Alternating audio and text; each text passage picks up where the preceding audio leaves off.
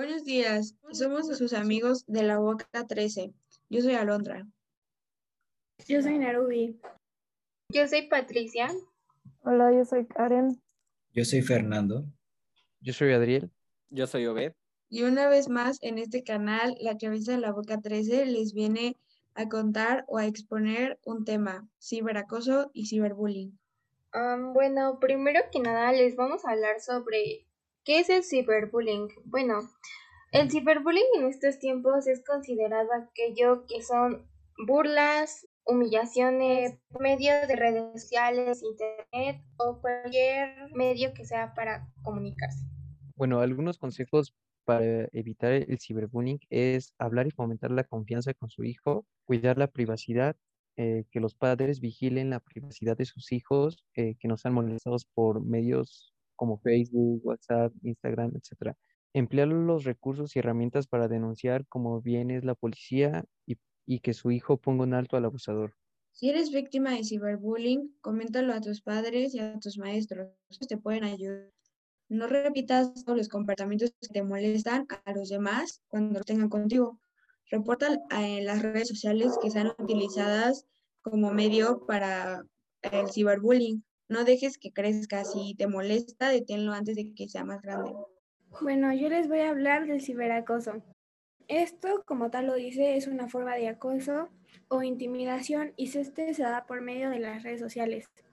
Va a ocurrir en este tipo de plataformas, las que son de mensajería, las de juego o por dispositivos móviles.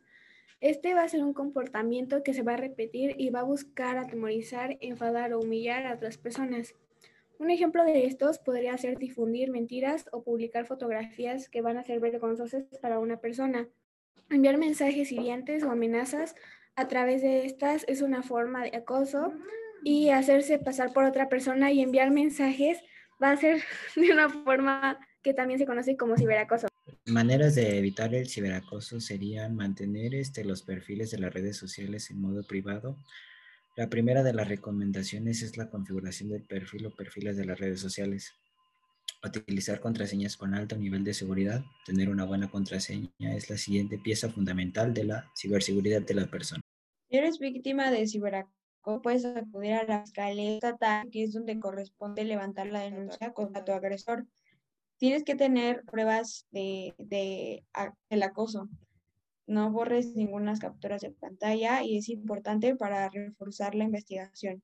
Eh, bueno, muchas veces solemos confundir el término de ciberacoso y ciberbullying porque pues son casi, casi como sinónimos porque eh, en los dos casos hablamos de insultos, amenazas, acosos, humillaciones y chantajes, pero existe una gran diferencia en estas dos palabras que principalmente es que en el ciberbullying se produce exclusivamente entre menores de edad y en el ciberacoso entre adultos. Alguna de las consecuencias que trae el ciberbullying y el ciberacoso hacia la víctima es el ausentismo escolar, el abuso en consumo de sustancias nocivas para la salud, la depresión y otros problemas psicológicos, como puede ser la baja autoestima, cambios en el comportamiento o una relación deteriorada con sus padres, y esto puede llegar al suicidio. El ciberacoso y el ciberbullying es un delito penal que puede acarrear cárcel. Gracias a la ley Olimpia eh, se pueden tener sanciones de hasta 3 a 6 años de prisión y una multa de 500 mil unidades de medida y actualización. Bueno amigos, muchísimas gracias. Gracias por su atención. Este fue un episodio más de sus amigos La Chaviza de la Boca 13. Nos vemos a la próxima.